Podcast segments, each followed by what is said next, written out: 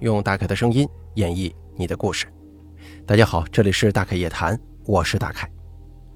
您或者您身边的朋友、家人经历过哪些离奇的怪事儿、匪夷所思的奇遇，或者说您的身边发生过一些让人印象十分深刻的事件，您都可以写下来给大凯投稿，并随稿附上您的网名、年龄以及性别。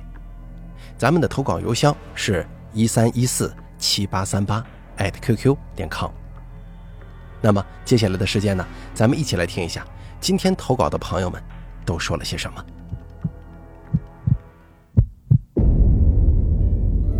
第一位投稿的朋友他是这么说的：“大凯你好，我是图图，我又来投稿了。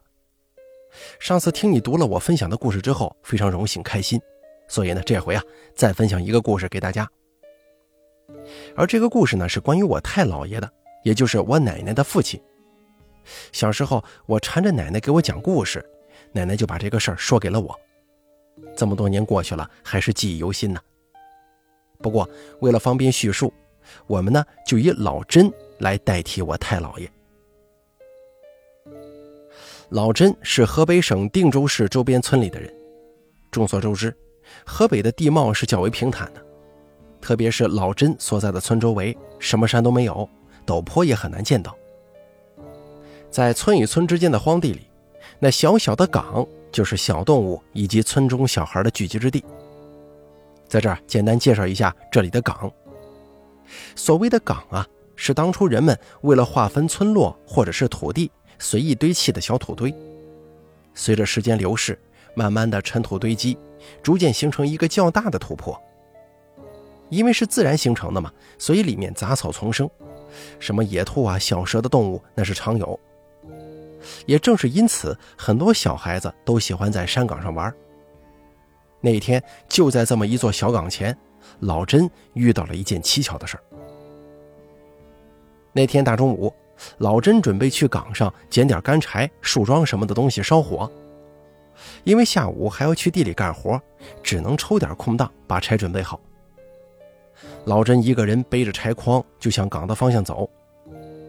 就在快要走到山岗脚下的时候，老甄远远的就看见，在岗前一棵歪脖子树上，有一个人影坐在树的枝丫上，是个姑娘。虽然离得还很远，但奇怪的是，老甄连她的容貌、表情、配饰都看得一清二楚。那个姑娘穿着一身天蓝色的那种素素的纱衣。一条粗黑的大辫子搭在胸前。最让老甄记忆犹新的是，他手上有一个银闪闪的镯子。要知道，在那个连吃白面都是奢求的年代，一个银闪闪的大镯子是老甄这个地道的农家人所没见过的。而这个姑娘的穿着打扮更不像是村里的妇人。村中的妇人们因为要做农活干家务，几乎不会穿这种纱衣。而且颜色也是偏灰黑色，耐脏嘛。这种鲜亮的天蓝色与身后那座土岗形成了一个鲜明的对比，简直就是格格不入嘛。姑娘的脸也是白皙的很，五官特别精致，面容也不是老甄所见过的谁家的大姑娘。而且在那种年代，谁家姑娘还穿成这样啊？带着大银镯子在外头四处晃荡。所以老甄也顾不上欣赏姑娘的容颜，只觉得非常蹊跷。老甄壮了壮胆子，心想：大中午的，光天化日之下，还能出啥事儿啊？就远远的冲那个树丫上的姑娘大声喊：“这谁家的闺女啊？干嘛坐那儿啊？”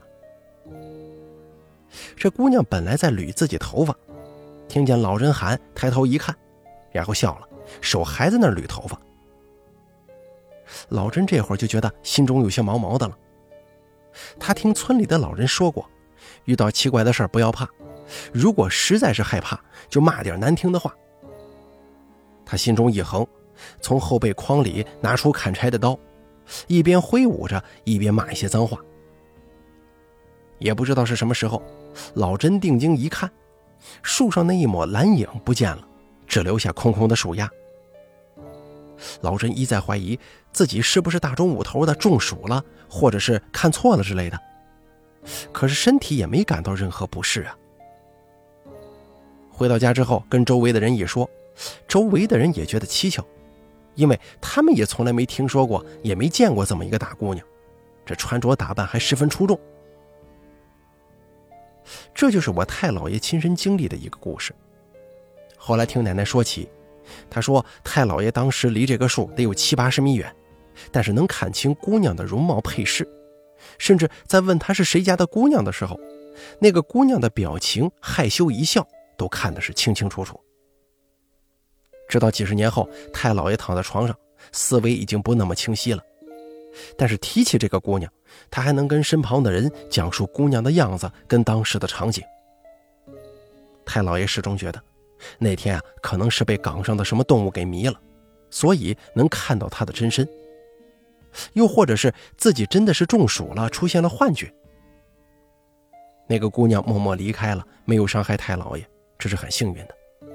不过这些事儿谁能说得清楚呢？就当是一段终身难得的奇遇来对待吧。第一位投稿的朋友，他的分享咱们就说完了，一起来听一下第二段故事。这给咱们提供第二段故事的朋友叫袁泉，他是这么说的：今天呢，我也有时间给大家写几个小故事，是我外公跟我说的，真实性不可查，都是他老人家小时候经历的事儿，在此啊分享给大家。先说第一个事儿，我外公说，在他小时候，村里离镇上远。那个时候，总有一些流浪的人在村里搭建一个小木屋，哎，就当了家了。没办法，在那个年代，日子不好过。我曾外婆，也就是我外公妈妈，是几个村里有名的接生婆。有妇人如果快到生产期的话，就会提前告知曾外婆，就说：“哎，我这几天呢就快了，到时候还得劳烦您多过来看看呢。”曾外婆总是会答应下来。没办法嘛，这是职业，接生好了。主家会给点米呀、花生什么的，也能够贴补家用。这天，我曾外婆刚洗好澡，准备拿衣服去井边洗，就来了个老妇人。她说她女儿快生了，让我曾外婆随她去一趟。可是我曾外婆就觉得来的人面生啊，貌似没见过这一位。不过附近村子也多，很多外人是没见过面的，这个不算多么稀奇。曾外婆当时嗯了一下。赶紧在裤子上擦了擦手，就随这个妇人出发了。走了大约一里地，那会儿没路灯啊，也没有什么可标识的建筑物什么的，就两排很茂密的杂草树木。只见前头一个路口左拐，就看到了一个半开的门，屋子很小，是那种自己搭建的小土房，房顶有一些稻草盖住，能起到降温防水的作用。曾外婆进去之后，就看到一张八仙桌，还有一张床。这个床很小，上头躺着一个妇女，面色痛苦，正摸着肚子在那呻吟呢。见到曾外婆，女子艰难地转头微笑，可是转脸之间又是痛苦的神色。曾外婆见状，赶忙上前扶住女人的双腿，并且还问那个妇人拿个盆来。可是妇人焦急地说：“家里没有盆。”曾外婆赶紧先测了一下多少个手指，只见已经能到生产的指数了。曾外婆赶紧让女子一边调整呼吸，一边教她用力。当初这个过程是多长时间，我不清楚，因为外公说这个故事的时候也已经模糊了。后来孩子顺利生出来了，是个男孩。曾外婆抱起来就打他屁股，打了几巴掌，孩子哇的一声哭了出来，脸色也通红了。曾外婆看看孩子，行，没问题了，就把孩子交给这个老妇人抱着。妇人赶忙道谢，那个生产的女子也是连声道谢。然后老妇人不好意思的对曾外婆说：“你看我们家也穷，没什么送给你，要不您喝碗水吧。”曾外婆一来的时候啊，也看出来了，这家人确实穷，也不好意思要啥东西，就说：“啊，不用了，孩子平安就行。”可是你得多吃点好的，补补身子。刚生完孩子，身体虚着呢。如果没啥事儿，我就先回去了。本来曾外婆是想洗把手的，因为手上都是血嘛。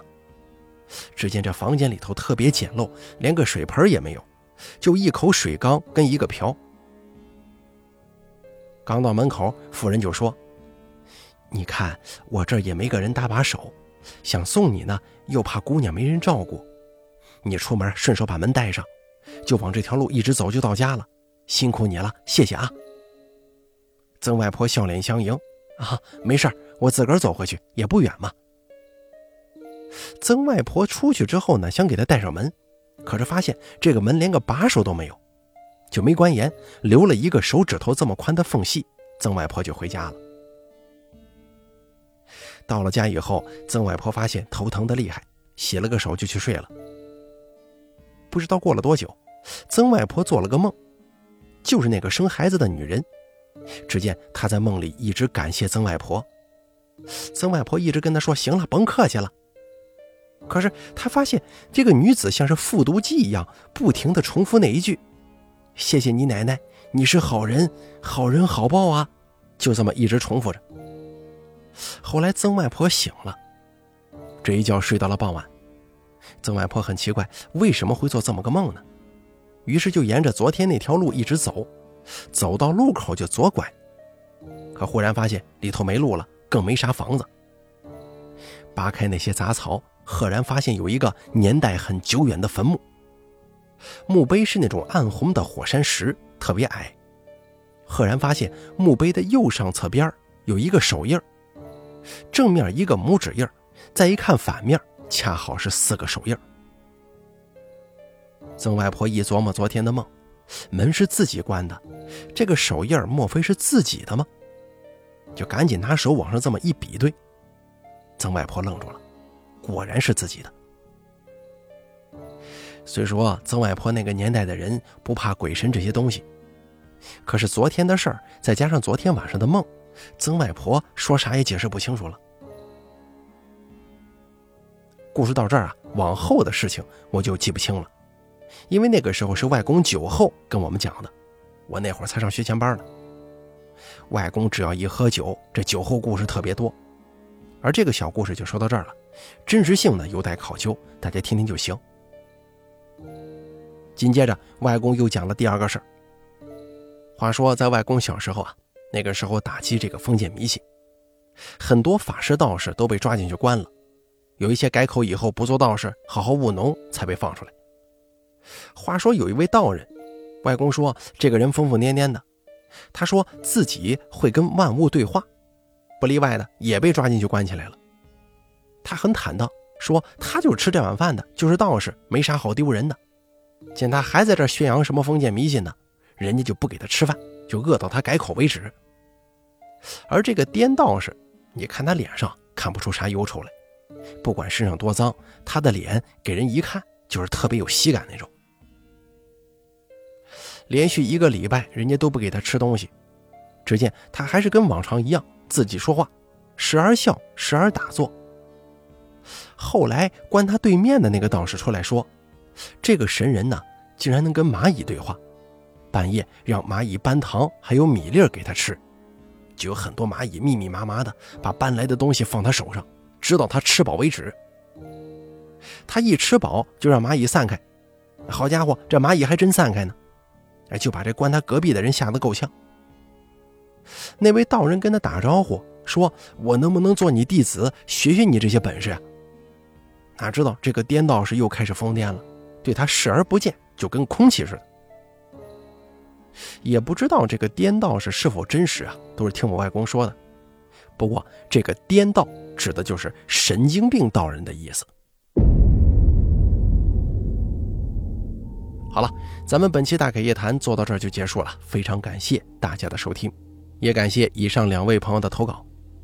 其中第二位投稿的朋友，他说的第一件事让我印象深刻。因为他说的这个事儿，让我想起了前段时间比较火爆的一部网络大电影，不知道大家看没看过，叫《兴安岭猎人传说》。哎，其中有一段跟这个剧情很像，只不过人家当时那个接生的哈，拿了是这个一把豆子，他在路上还埋怨怎么是一把豆子呢，生气。可是，在回去的路上呢，看到哟变成金豆子了，这算是人家表示感谢了。而咱们投稿的这个故事当中啊，倒没什么感谢不感谢的，甚至连碗水都没有啊。不过这个呢，估计也就是所谓的积了阴德了吧。好了，咱们本期大开夜谈做到这儿就结束了，非常感谢您的收听。如果您也想给大凯投稿，诉说一下您的一些奇奇怪怪的经历，请记住以下两种投稿方式：第一，关注大凯的微信公众账号“大凯说”，发送聊天信息给我；第二，加大凯的 QQ 投稿群四群五四六七六八六八四，把你想说的话发送给群主就行了。还有第三种投稿的方式，把您的稿件发送到邮箱一三一四七八三八 @QQ 点 com 即可。我在这儿等着您的投稿。